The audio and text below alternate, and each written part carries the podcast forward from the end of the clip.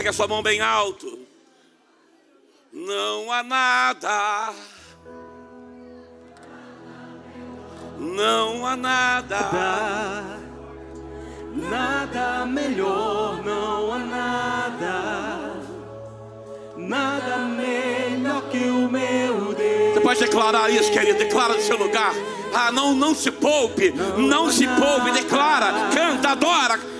Nada melhor, não há nada. Nada melhor, não há nada. Nada melhor que o meu Deus. Aleluia. Aplaude com alegria. Aleluia. Hoje a cidade que você mora, reside, está completando mais um ano. Declare uma palavra de bênção sobre São Gonçalo. Diga, Senhor, obrigado por morar aqui. Senhor, obrigado porque a minha casa está nesse lugar. Obrigado porque São Gonçalo é um lugar separado pa- pelo Senhor e para o Senhor. Obrigado porque a minha vida aqui vai resplandecer a tua glória nesse lugar. Obrigado, Deus. Obrigado, Senhor.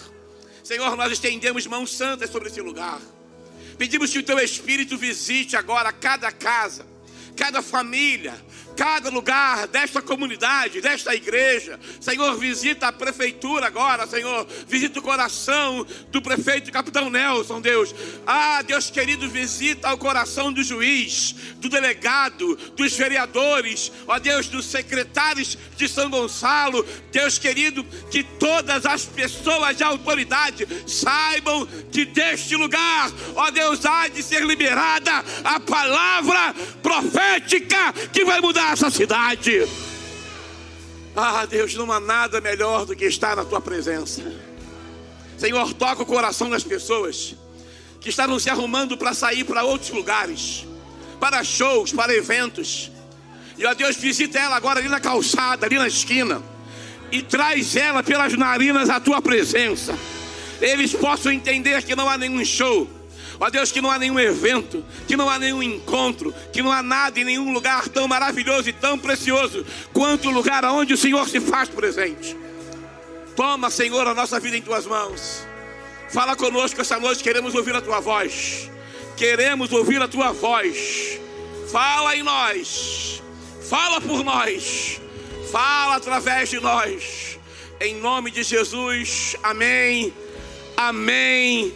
E amém. Aplauda Jesus com alegria. Aleluia. Abra sua Bíblia em Josué capítulo 1.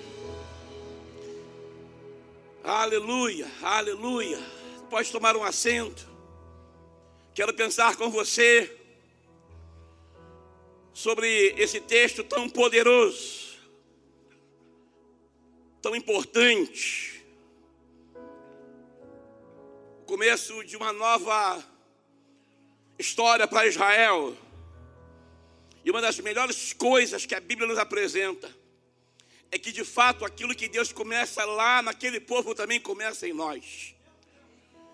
Deus tem algo novo para cada um de nós. Nossa cidade está completando mais um ano. É tempo de se alegrar. Por quê, pastor? Porque nós nos alegramos em fé. Nós regozijamos por aquilo que vai existir nesta cidade, no mundo espiritual e declaramos que ainda que não vejamos nesse momento os olhos da fé, já contemplam, já celebram e já agradecem aquilo que Deus já fez nesse lugar. Josué capítulo 1 diz assim a palavra de Deus. Depois da morte de Moisés, servo do Senhor, disse o Senhor a Josué, filho de Num, auxiliar de Moisés: Meu servo Moisés está morto. Agora, pois, você e todo este povo preparem-se para atravessar o rio Jordão e entrar na terra em que eu estou para dar aos israelitas. Como prometia Moisés, todo lugar onde puserem os pés eu darei a vocês. Seu território se estenderá no deserto e eh, ao Líbano, eh, do grande rio Eufrates, a toda a terra dos Hititas, até o mar grande no oeste. Ninguém conseguirá resistir a você todos os dias da sua vida. E assim como estive com Moisés, estarei com você, nunca o deixarei, nunca o abandonarei. Seja forte e corajoso, porque você conduzirá este povo para herdar a terra que prometi, sob juramento aos seus antepassados. Somente seja forte e muito corajoso. Tenha o cuidado de obedecer toda a lei que o meu servo Moisés lhe ordenou. Não se desvie dela, nem para a direita e nem para a esquerda. Diga comigo isso assim, ó, nem para a direita. Diga assim, nem para a esquerda. Olha para mim, pega essa palavra aqui, diga assim comigo, nem a direita. Diga assim, nem a esquerda.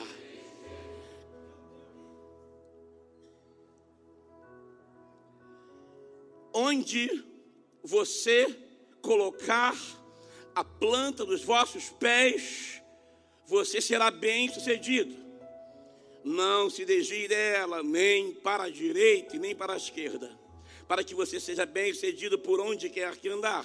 Não deixe de falar as palavras deste livro da lei e de meditar nelas de dia e de noite para que você cumpra fielmente tudo o que nele está escrito, só então os seus caminhos prosperarão e você será bem-sucedido. Não fui eu quem lhe ordenei, seja forte e corajoso. Não se apavore, nem desanime, pois o Senhor, o seu Deus, estará com você por onde você andar. Amém, irmãos? Nem a direita, nem à esquerda. Eu escolho Deus. Eu tenho certeza que Deus separou algo para nós essa noite. Um novo ciclo está começando aqui no texto que lemos em Josué. Deus está norteando a vida do povo de Deus através da vida do seu líder. E todo reposicionamento que uma nação pode viver todo reposicionamento que uma cidade pode viver, todo reposicionamento que uma família pode viver, começa no reposicionamento do seu líder. Não há nada que Deus possa fazer que primeiro ele não escolha fazer por meio daqueles a quem ele chamou. Se você ler o Novo Testamento, há uma experiência interessante, os discípulos estão ouvindo as palavras de Jesus. E eles chegaram para o Senhor e disse assim: Senhor, tu sabes que os fariseus ficaram ofendidos quando ouviram isso. E ele lhes respondeu: Toda planta que meu Pai celestial não plantou será arrancada pelas raízes. Deixem-nos, eles são guias cegos. E se um cego conduzir outro cego, ambos cairão num buraco. E esse é o nosso desafio o problema da igreja não é falta de poder, não é falta ah, de palavra, não é falta de unção, muitas vezes é falta de clareza nos nossos olhos.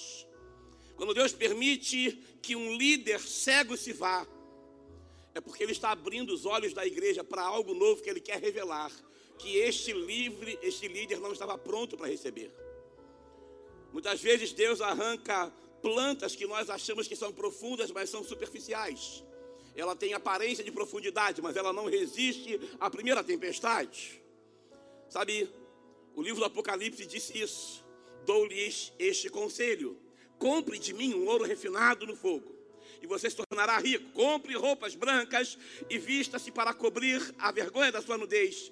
Porém, compre colírio para ungir os seus olhos, para que vocês possam enxergar. Sabe, irmãos, esse é um tempo muito importante. Nós estamos vivendo tempos de escolhas e decisões. Nós precisamos abrir os nossos olhos. Deus não quer apenas abrir os nossos olhos, mas guiar o nosso olhar. Não apenas abrir os nossos olhos e não apenas guiar o nosso olhar, mas Deus quer lavar-nos com o colírio da sua graça. Sabe, Josué não estava liderando o povo apenas para um novo momento. Josué não estava liderando o povo apenas para um novo lugar. Josué não estava liderando Israel, apenas dando continuidade ao trajeto que Moisés outrora os havia conduzido. Não era sobre possuir a herança de Deus, mas sobre se tornar a herança de Deus entre os homens. É isso que precisa entender. Você é o maior presente que São Gonçalo possui. Você é a herança que Deus está deixando nesse lugar. Não é sobre uma quadra nova, não é sobre uma iluminação nova, não é sobre um posto policial novo, é sobre pessoas renovadas em Deus que esta cidade vai mudar. Não é sobre possuir a herança de Deus, mas sobre aceitar o desafio de se tornar a herança de Deus para as nações. E a Josué cabia uma nova reforma Deus deu a Josué uma missão tríplice: primeiro, possuir a terra. Segundo, restabelecer a aliança. E eles tomam a ceia, e quando tomam a ceia, o maná cai do céu. Para de cair do céu, para, para de descer do céu, e agora eles têm ali o pão e o vinho. Eles começam a, a, a restabelecer a aliança e escolher, em terceiro lugar, escolher Deus em meio à cultura e ao passado. Irmão, preste bem atenção nisso, esse é um dos maiores desafios. O maior desafio da fidelidade, o maior desafio da santidade, da integridade com Deus, é escolher Deus em meio à cultura e ao nosso passado. As vozes que ecoam do passado ainda falam muito alto, mas Deus essa noite veio te libertar das suas histórias do passado. Elas precisam tornar-se cicatrizes para que a gente possa crescer a partir delas. Olhar para as dores, dores curadas são cicatrizes que nos potencializam para algo novo. E é por isso que ele nos dá uma espécie de grande comissão do Velho Testamento. Seja forte e corajoso, porque você conduzirá esse povo a herdar a terra que eu prometi sob juramento aos seus antepassados. Somente seja forte e muito corajoso. Tenha o cuidado de obedecer toda a lei que meu servo Moisés lhe ordenou. Não se desvie dela, nem para a, não se desvie dela nem para a, e nem para a, não se desvie dela nem para a direita nem para a esquerda, para que você seja bem sucedido por onde quer que você andar. Hoje eu quero desafiar essa querida igreja que mora no nosso coração, da qual nós somos parte dela, amém, irmãos? a se tornar um agente de transformação espiritual na cidade. Nem para a direita e nem para a esquerda. Eu quero dizer para você hoje: escolha Deus. Gira para o seu irmão, fala assim: ó, escolha Deus. Fala aí para ele, ó, fala aí para ela, fala, escolha Deus. Fala bem forte assim, ó, escolha Deus. Fala para ela, escolha Deus. No contexto, no texto que lemos, eu quero recortar a partir do versículo 7. Como escolher Deus em meio aos tempos de transição? Primeira coisa, escolha Deus escolhendo obedecer à palavra de Deus. Eu vou repetir. Escolha Deus escolhendo obedecer à palavra de Deus. Diz o versículo 7. Somente seja forte muito corajoso. Tenha o cuidado de obedecer a toda a lei que meu servo Moisés lhe ordenou. Deus foi pontual com Josué. O método de Deus em toda a Bíblia é promessa, condição e consequência. Diga comigo isso: promessa, condição e consequência. Deus nos dá as suas promessas. Elas são reais e concretas. Quem tem uma promessa de Deus aqui, levanta a mão bem alto aí, ó. Você tem uma promessa do Senhor? Ouça o que eu vou lhe dizer. Não deseje uma promessa sem querer as condições e as consequências que Deus estabelece em cada uma delas. Porque o método de Deus é promessa, condição e consequência. Deus nunca começa de uma outra forma muitas promessas ainda não foram liberadas, porque nós queremos apenas os benefícios, não queremos a condição e não estamos preocupados com as consequências. Deus quer dizer essa noite para você: a sua promessa está de pé. Diga assim: a minha promessa está de pé. Diga isso, a minha promessa está de pé. Agora, o que Deus quer te revelar essa noite, quais são as condições para que ela se cumpra? e quais as consequências para aquele que recebe a promessa de Deus. Deus sempre mostra que está à nossa disposição e o que Ele tem para nós. Se você ler Deuteronômio, por exemplo, você vai encontrar Deus dizendo assim: ó, ah, escolha o caminho da vida, escolha o caminho da bênção. Hoje eu te ordeno uma bênção, escolham esse caminho. Deus quer que você conheça a sua promessa, mas que você aceite as suas condições. Porque, da mesma forma que Ele nos promete, Ele nunca nos engana, Ele sempre revela as suas condições e deixa claras as consequências das nossas escolhas. Por isso, Deus não nos manda apenas obedecer a Sua palavra. Ele nos encoraja a obedecer a Sua palavra. Ele nos inspira a obedecer a Sua palavra. Ele nos desafia a conhecer a Sua palavra. Ele nos motiva a conhecer a Sua palavra. Deus é um pedagogo excelente. Ele não quer apenas te entregar uma palavra, mas Ele quer que você se deleite nela, de dia e de noite. Ele nos encoraja ele nos inspira, Ele nos desafia, Ele nos motiva. Não há como escolher Deus sem escolher a Sua palavra. Não há como escolher o verdadeiro Deus, porque Ele se revela na Sua palavra. Talvez você pode conhecer um pouco sobre Deus pela natureza, é verdade. Paulo diz aos Romanos que o que pode ser conhecido de Deus a natureza e a obra criada o revelam. No entanto, você só pode conhecer sobre o caráter de Deus através da sua palavra, porque a palavra é o Espírito de Deus.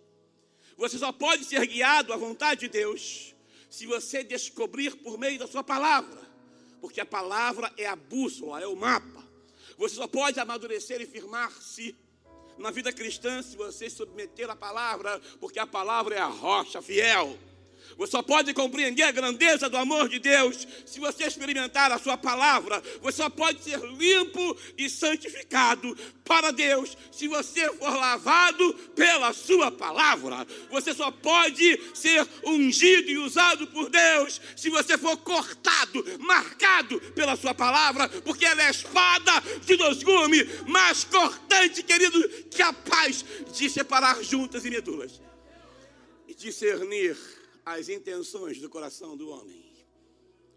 Você só pode ser fortalecido verdadeiramente, alimentado pela palavra, posto que ela é o pão vivo que desce do céu.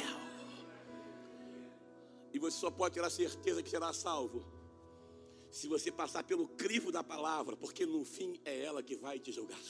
É ela que vai nos julgar. Escolha Deus, escolhendo a sua Ergue a tua mão, Bel, diga assim: Eu escolho a palavra. Querido, pega a palavra aí, Bel, diga assim: Eu escolho a palavra. O Senhor diz: Josué, seja forte, corajoso para obedecer a minha palavra. Irmão, olha que coisa tremenda. Que texto contextualizado. Ah, querido, você pode ser forte fisicamente forte, você pode ser mentalmente forte, você pode ser intelectualmente forte, você pode ser muito bem preparado, mas para os tempos presentes, só um homem de Deus e uma mulher de Deus que são fortes e corajosos porque obedecem essa palavra. Seja forte, porque a palavra te alimenta em meio à necessidade.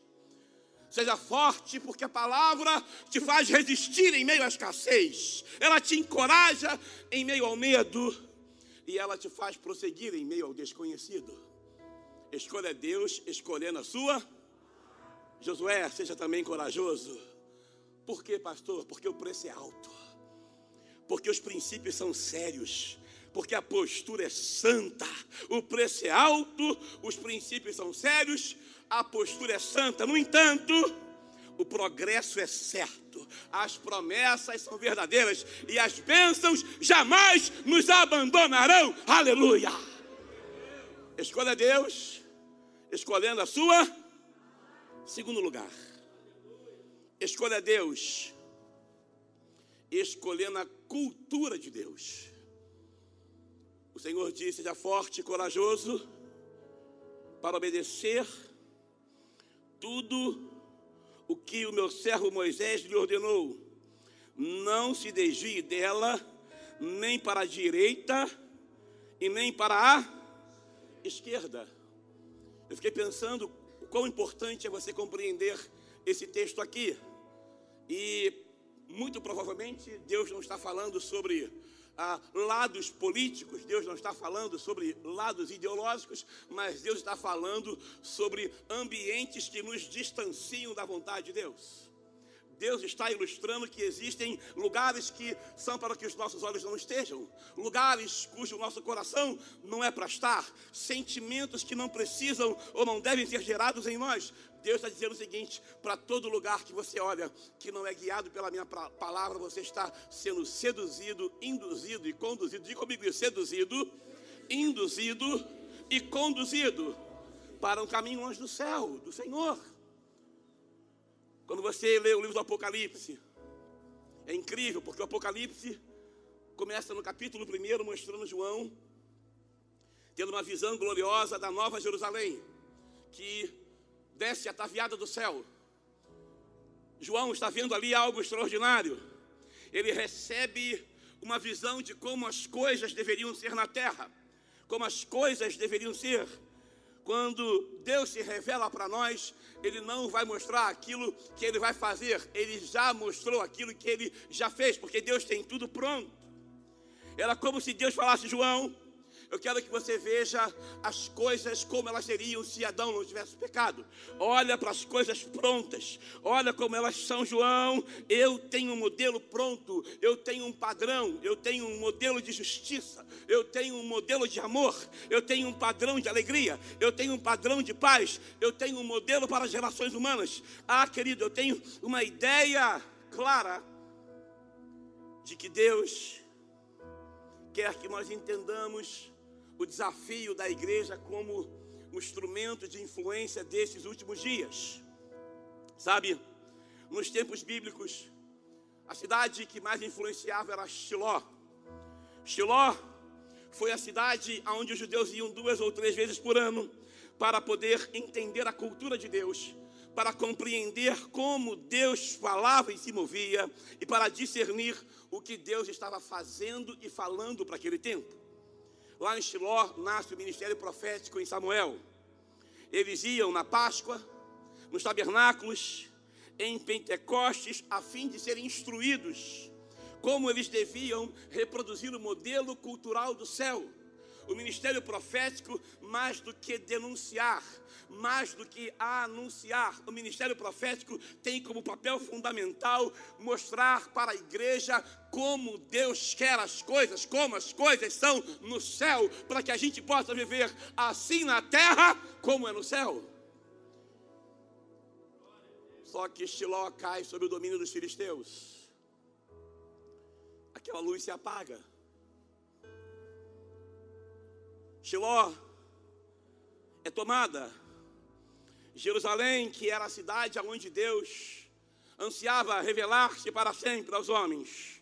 Como diz o texto bíblico, de Shiló virá a salvação, e de Jerusalém nascerá a cultura e a justiça, a direção de Deus para a humanidade. Porém, assim como os filisteus tomaram agora, Nabucodonosor toma Jerusalém no ano 705 a.C., Jerusalém é tomada por uma cultura pagã. A primeira coisa que Nabucodonosor faz é trazer jovens com um potencial enorme. Ele olha para aqueles jovens, ele queria jovens que tinham uma boa família, ele, ele, ele queria jovens que tinham uma boa cultura, eles queriam jovens que tinham boa aparência. E eles deram para aqueles jovens três anos de uma cosmovisão pagã. Olha para mim, quantos anos é o ensino médio? Três anos. Quantos anos é, em média, uma faculdade? De três a quatro anos. É o tempo necessário para que o seu filho, para que a minha filha, para que os nossos meninos estejam sendo influenciados por uma cosmovisão babilônica. Sabe, irmãos, o diabo hoje não tem mais medo de evangelismo, porque ele está entrando na mente, estabelecendo uma cosmovisão pagã dentro da própria igreja. A Bíblia diz claramente que Deus tinha um propósito para Jerusalém, para o seu povo, para Israel. Israel é dominado ali por Nabucodonosor. E eles passam três anos comendo na mesa do rei e conhecendo a cultura dos caldeus. A primeira coisa que Nabucodonosor faz é mudar o nome dos profetas de Deus. Sabe, irmãos, esses dias agora em São Gonçalo foi protagonizado talvez algo terrivelmente é, ah, ah, me foge, eu estou pensando aqui qual adjetivo para não ser muito pesado. Terrivelmente triste. E é isso que o diabo quer fazer, ele quer ecoar por meio dos profetas palavras das quais ele não disse princípios aos quais ele não estabeleceu, vontades às quais ele jamais se revela. Querido, ah, os profetas tiveram seus nomes mudados, tiveram suas mesas mudadas. Cuidado, profetas de Deus, porque nesse tempo de decisões e de cosmovisão e de influência vão te oferecer muitas mesas. Você não foi chamado por Deus para sentar em qualquer mesa. A glória de Deus passa de mesa em mesa e Deus tem uma mesa preparada para aqueles que o honram. Ele diz assim: Olha, prepara-me uma mesa perante os meus inimigos, unja a minha cabeça com óleo e meu cálice transborda. O evangelho passa pela mesa, a honra passa pela mesa, mas a vergonha também passa. Cuidado a mesa com a qual você tem sentado. Por fim, Jerusalém é destruída. Já nos anos próximos a Jesus, Tito, general, sob o comando de Vespasiano, seu pai, destrói Jerusalém. E em 131, Jerusalém se torna a Hélia Capitolina, em homenagem a um deus pagão chamado Júpiter Capitolino. E ali é construído um templo uma, uma estátua em homenagem ao imperador romano Adriano. E eles matam 600 mil judeus.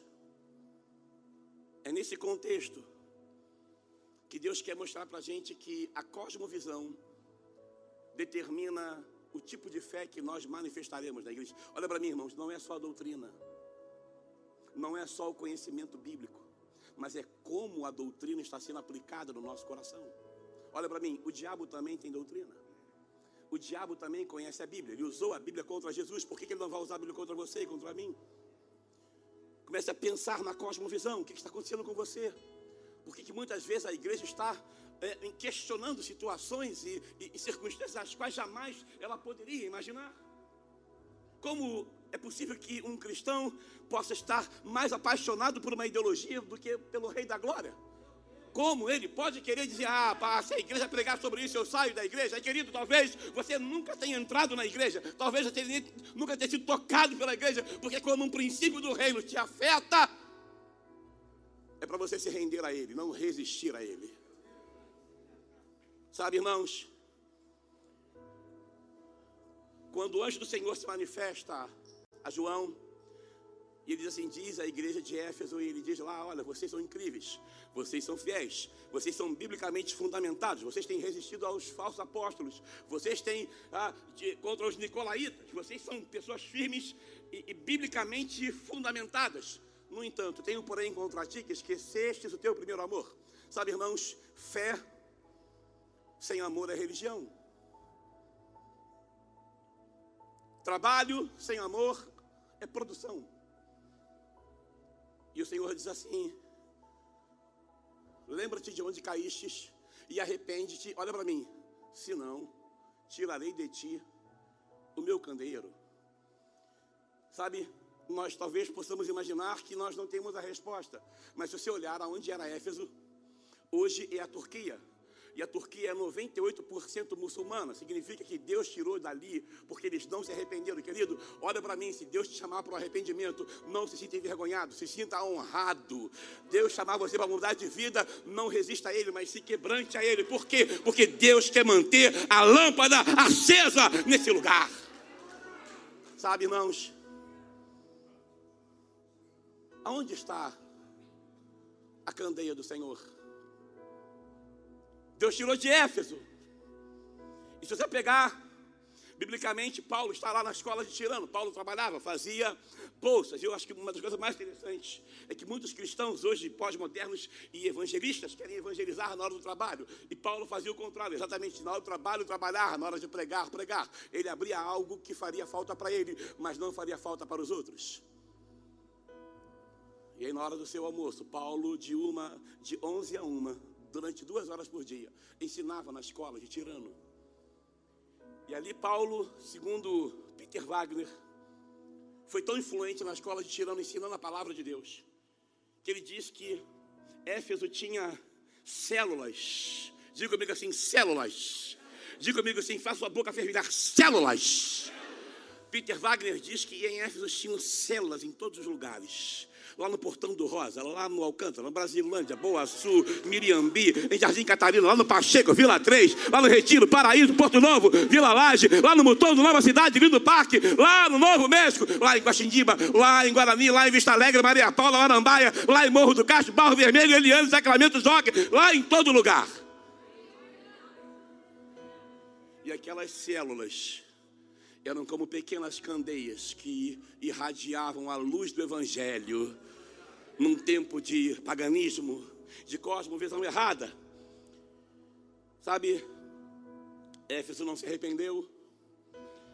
E como eu tenho apenas 17 minutos, eu vou dar um salto histórico para o século XVI. A Bíblia diz que no século XVI havia uma cidade chamada Genebra. Era uma cidade fedorenta.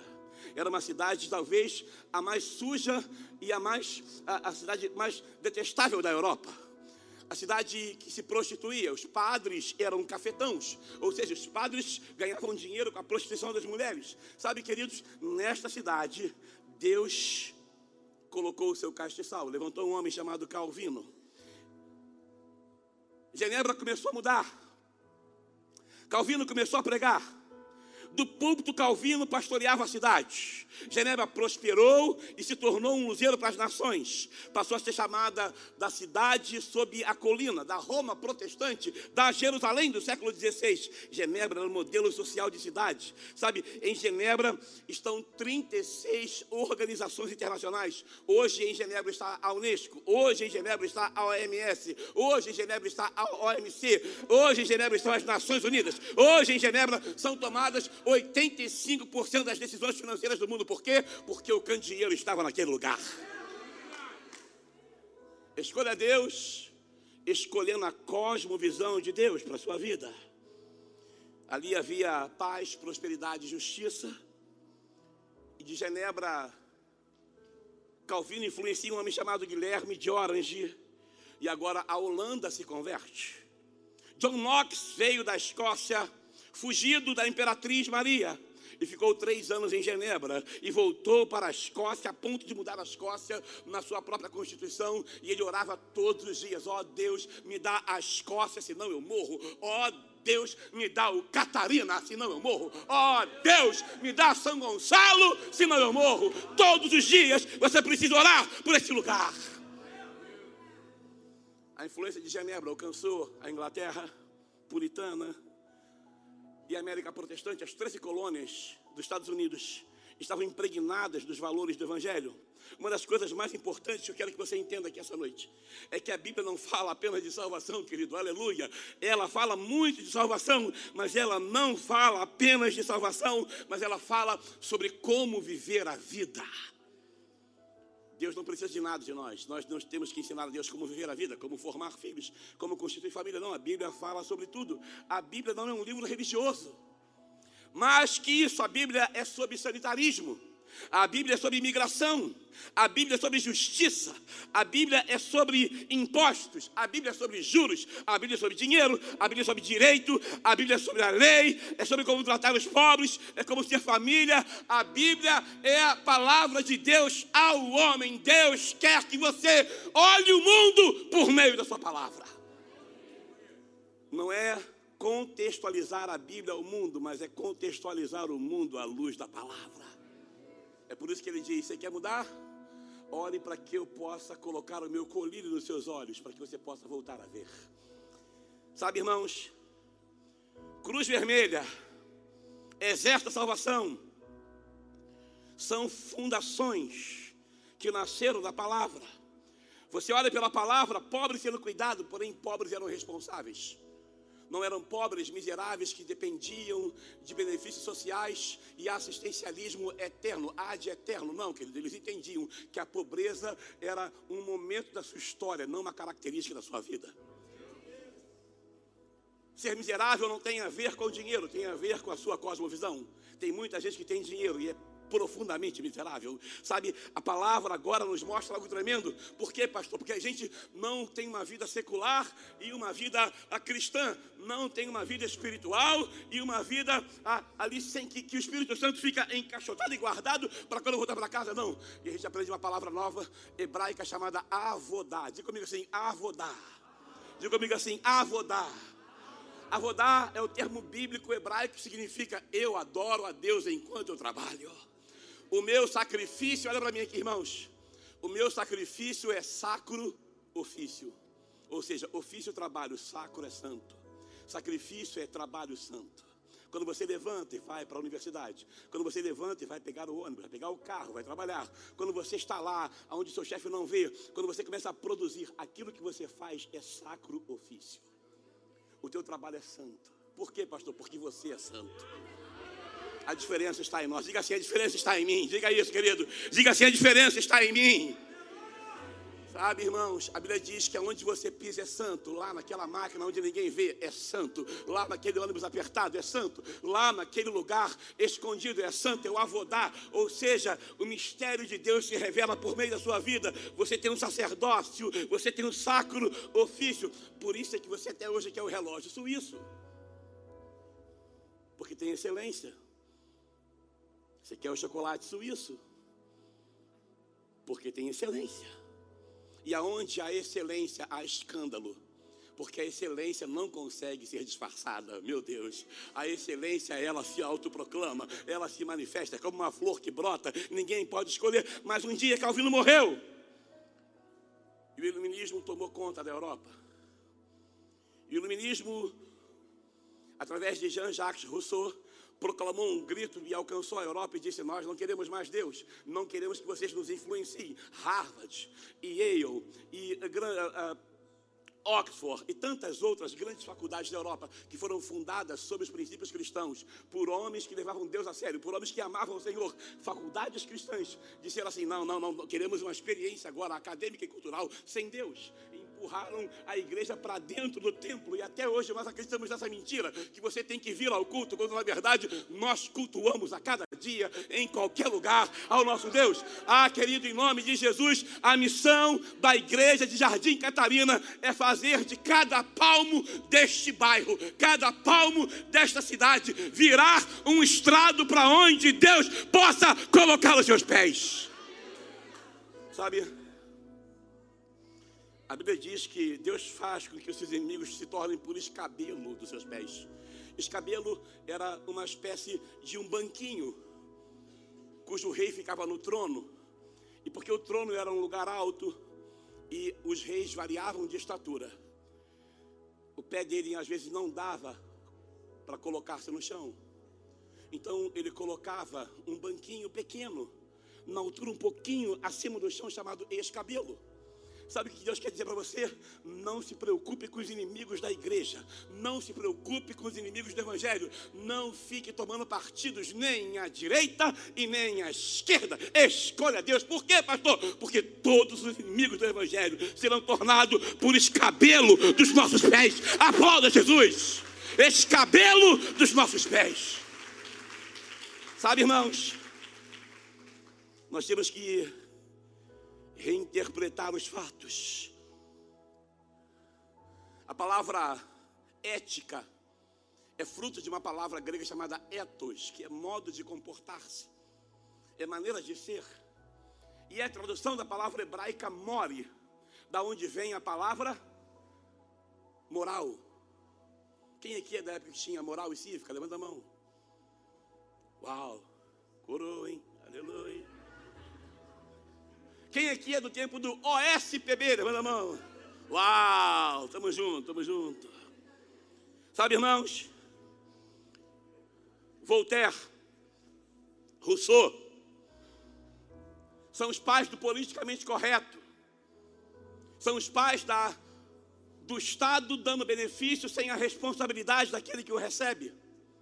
São os pais do enclausuramento da fé. E do século XVIII para cá, a igreja foi enclausurada no templo. E no início do século XX, um homem chamado Vladimir Lenin passou três anos em Genebra. Foi aprender nas faculdades de Genebra. E a grande observação é que ele começou a perceber que era possível construir um mundo sem Deus, fazendo com que todos acreditassem que o próprio homem poderia ser o seu próprio Salvador. E a grande comissão, olha para mim, a grande comissão se tornou em grande omissão. Deus não chamou você para o silêncio. Deus chamou você para ser voz do Senhor nessa terra. Aleluia. Sabe, irmãos, eu penso que a igreja do Senhor, a igreja do Senhor precisa reproduzir os modelos aos quais nós vimos no Velho Testamento e que os gregos copiaram o povo de Deus. Os gregos fizeram Acrópolis, o grego fizeram Citópolis, os gregos fizeram Alexandria, os gregos fizeram uh, Cesareia Marítima, Cesareia de Filipe, fizeram Tiberíades, cidades que foram construídas para reproduzir um modelo cultural. Eu quero dizer para você que hoje nós estamos desafiados a escolher Deus escolhendo a cosmovisão do Evangelho. Amém, irmãos? Diga assim, diga assim, Senhor, eu quero voltar a ver. Sabe, em nome de Jesus, Deus vai abrir os nossos olhos. Mas em último lugar, escolha Deus escolhendo compartilhar. Meu lugar, escolha Deus escolhendo a palavra de Deus. Escolha Deus em segundo lugar, escolhendo a cosmovisão, a cultura de Deus. Mas em último lugar, escolha Deus escolhendo compartilhar a palavra de Deus. Eu não sei se você percebeu, mas no texto diz: Josué, não te apartes do livro desta lei. Eu fiquei pensando, em que era escrito o livro desta lei, se a lei foi dada em tábua de pedra. E se você olhar, os pergaminhos, os egípcios faziam papiros, que eram algas que eram secas ao sol e tiradas, desfiadas, e eram costuradas e colocadas sobre, banhadas sobre o mar e viravam um papiro. Mas o povo de Deus não escrevia sob um produto pagão. Deus matava cordeiro tirava a pele do cordeiro, limpava a pele do cordeiro e colocava ao sol. Daquela pele o couro era esticado e do couro era escrito a palavra de Deus. Meus irmãos, ah, querido, para essa revelação chegar a nós aqui até essa noite, o cordeiro se tornou a página da palavra. Aleluia, aleluia. O cordeiro é a página da palavra. Ele não é apenas o logos que se torna a palavra, mas escreve em mim antes do sacrifício na cruz, antes de escreverem quando aquele chicote estavam lá sobre as suas costas, arrancando as suas carnes, lâminas, corte, sofrimento, dor, vergonha, humilhação, querido. Ah, querido, já lá atrás, há quatro mil anos atrás, ele já estava morto para que a palavra fosse escrita nele com o sangue do Cordeiro, aleluia. Querido, a terceira dimensão da palavra essa noite é queridmática. É a reafirmação da sua escolha. Deus nunca nos pensou em chamar para o silêncio. Se fosse para o silêncio, o mudo não se expressaria na linguagem de sinais. Ah, querido, a linguagem de sinais é tão importante que é como o mudo fala assim: eu não suporto ficar calado, eu preciso dizer algo e as minhas mãos estão dizendo por mim. Ah, querido, as minhas mãos estão falando por mim. Preste bem atenção, por quê? Porque o silêncio é apenas para a meditação e a reflexão mas a palavra é para o protagonismo e para a revelação. A forma bíblica de manifestar o amor de Deus é falando sobre ele. Quando um cristão fala da palavra, ele revela o seu coração. Por quê? Porque a boca fala do que o coração está cheio. Ah, pastor, eu estou cheio de Deus, então prega a palavra. Ah, pastor, culto maravilhoso, estou cheio da glória de Deus, então prega a palavra. Por quê? Porque a boca fala do que o coração está cheio. Nós precisamos parar de ter cultos almáticos onde os nossos olhos choram enquanto o nosso espírito está longe de nós. Aonde as nossas mãos se levantam, mas a nossa, nossa boca não proclama, porque o nosso coração está vazio, não está cheio. Deus, essa noite, quer, quer reconciliar a sua mão com o seu coração.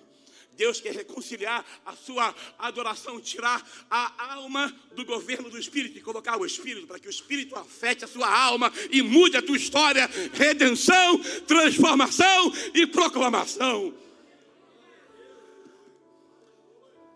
Quando você profetiza,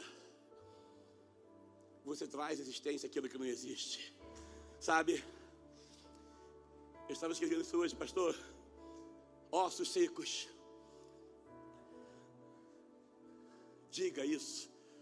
Ossos secos de São Gonçalo, voltem à vida.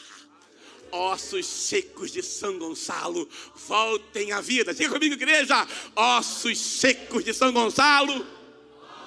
Agora diga assim: ossos secos de São Gonçalo, voltem à ordem. Ossos secos, voltem à ordem. Bem forte. Ossos secos.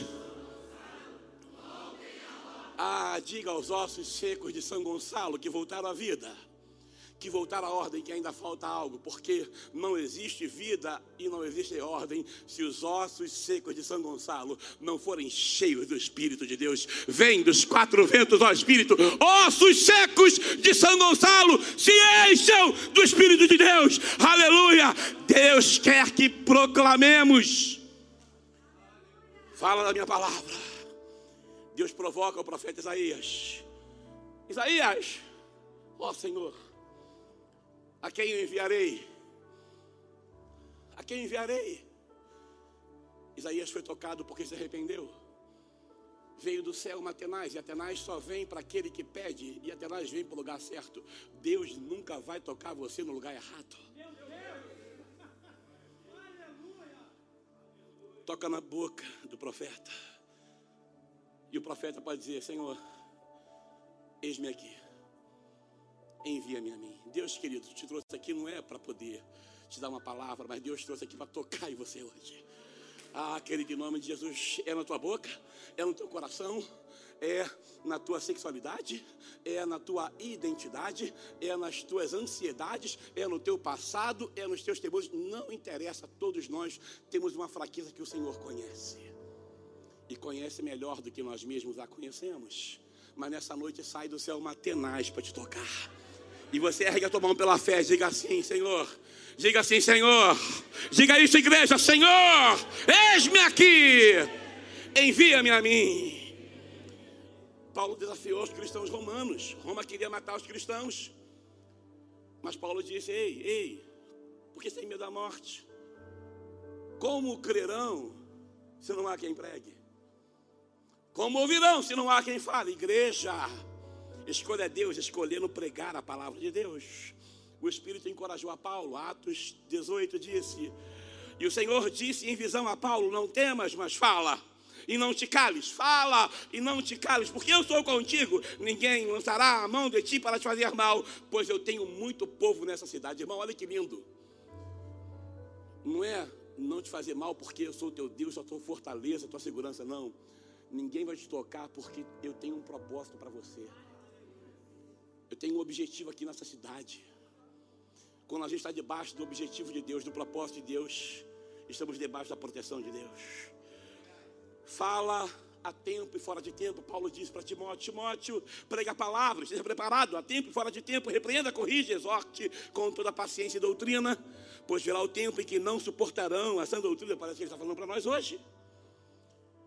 Pelo contrário, sentirão coceiras nos ouvidos. Segundo seus próprios desejos, juntarão mestres para si mesmos. Eles se recusarão a dar ouvidos à verdade, voltando-se para os mitos. Você, porém, seja sóbrio em tudo, suporte os sofrimentos, faça a obra de um evangelista. Pastores, nós precisamos voltar a pregar para além das multidões, para um a um fazer a obra do evangelista. O fato de ganhar aqueles que o Senhor envia para o culto não significa que nós fazemos a obra completa. Faça a obra de um evangelista. É muito mais difícil falar para um do que para uma multidão. Mas eu termino aqui dizendo essa noite, Paulo disse assim para Timóteo no segundo capítulo Segunda carta Timóteo, capítulo 2. Paulo diz assim: Lembre-se de Jesus Cristo ressuscitado dos mortos, descendente de Davi, conforme o meu evangelho, pelo qual sofro a ponto de estar preso como um criminoso. Olha para mim, irmãos. Contudo, a palavra de Deus está está livre. Não importa se eu estou preso, se a palavra continua sendo pregada. Uau! Você escolhe Deus? Você escolhe Deus? Você escolhe Deus, amém? Você escolhe Deus comigo aqui, amém? Escolha proclamar a palavra de Deus. Para quem você vai falar de Jesus hoje? Para quem você vai falar de Jesus hoje? Eu quero terminar minha palavra dizendo: o que acontece com quem escolhe Deus? Eu só vou ler no versículo, pastor. 45 do segundo tempo. Aleluia. Aleluia. Aleluia. Diz assim, Josué capítulo 1, terminando. Não deixe de falar as palavras deste livro da lei e de meditar nelas de dia e de noite, para que você cumpra fielmente tudo que nele está escrito. Diga comigo assim: só então. Diga assim: só então. Diga assim: só a partir desse momento. Olha o que, Deus diz: só então os seus caminhos prosperarão e você será bem sucedido. Não fui eu quem lhe ordenei? Seja forte e corajoso. Não se apavore nem desanime, pois o Senhor, o seu Deus, estará com você por onde quer que você andar. Amém? Ergue a sua mão em nome de Jesus, Igreja Memorial em Jardim Catarina, Igreja Profética do Senhor, Igreja Viva nesse lugar, Candeia do Senhor na cidade de São Gonçalo. Ergue assim, diga assim: Deus tem para mim um tempo de prosperidade. Diga assim: Deus tem para mim um legado a construir. E diga assim: Deus tem para mim o seu amor, o seu poder, mas eu quero a sua presença. Fique de pé no seu lugar. Para aqueles que escolhem a Deus, Deus tem um tempo de prosperidade. Deus tem um legado a ser construído. E Deus tem presença, presença para partilhar. Aleluia. Eu escolho Deus. Eu quero orar com pessoas hoje. Levanta sua mão aí. Você não vai vir aqui. Nós vamos orar aqui pelas cidades, pelos bairros. Mas eu quero que você hoje entenda isso. Olha para mim. Pastor, mas já escolhi Deus. Não, não. Você aceitou Jesus. Ah, pastor, já escolhi Deus. Não, senhor. Você se batizou. Ah, pastor, já escolhi Deus. Já estou nascendo. Não, senhor. Você está sendo discipulado. Hoje você vai escolher Deus porque você escolheu a palavra de Deus. Não largo ela. Me agarro nela. Não durmo sem ela. Hoje, irmãos, hoje. Hoje. Eu estava sentindo uma coisa no meu ventre. Minha esposa falou assim: Vlad, aconteceu algum problema? Eu falei: Não, não, mas eu não estou legal. E a mensagem estava no tablet. E eu coloquei o, o tablet debaixo do travesseiro e tirei um soninho para ficar grudado com a palavra. Irmão, come a palavra. Mergulha na palavra, escolhe a palavra. Não tenha medo, não tenha vergonha, ao contrário. Esta palavra é poderosa para mudar destinos. Esta palavra é poderosa para ajustar vidas. Esta palavra é poderosa para mudar a estação e o ciclo que você está vivendo nessa noite. Mas em segundo lugar, a escolha é Deus porque você escolheu a cosmovisão. Diga assim comigo: nem direita e nem esquerda. Entende isso? Olha para mim. Não estou falando sobre o seu voto. Estou falando sobre a sua vida. Estou falando sobre a sua postura. Escolha, não escolha personalidades. Não vote em personalidades. Vote em princípios. Vote naquilo que está alinhado à Escritura. A tua cosmovisão, a tua visão de mundo, ela revela Deus aos homens, ela revela a palavra aos homens, amém? E em último lugar, escolha Deus, escolhendo proclamar a palavra de Deus. Eu quero falar. Você quer falar? Quem, tem, quem é tímido aqui? Quem é tímido? Pastor, rapaz, eu sou tão tímido. Olha para mim, levanta a mão, em nome de Jesus. Pode levantar a mão. Aleluia. Pode levantar a mão, irmão. Não tem vergonha, não. Pode levantar a mão, é. Aleluia. Eu quero lá para pessoas tímidas hoje. Levanta a mão em nome de Jesus. Aleluia. Repete assim comigo, Senhor. Eu reconheço que eu tenho dificuldade em falar, mas nessa noite eu escolho Deus. Derruba toda a fortaleza da minha alma e governa o trono do meu coração. Diga assim: alma, alma, você não me governa mais. Eu escolho Deus. Diga assim: a minha boca e os meus lábios são porta-vozes da esperança. Eu quero orar com você, Pastor Marcelo. E vai conduzir o um momento aqui de oração, de intercessão. Em nome de Jesus, escolha Deus, escolha a palavra de Deus, escolha a cosmovisão bíblica. Não abra mão daquilo que Deus já tem falado ao seu coração. Escolha Deus. Eu escolho Deus. Eu quero Deus. Aleluia. Nós vamos orar, pastorzão.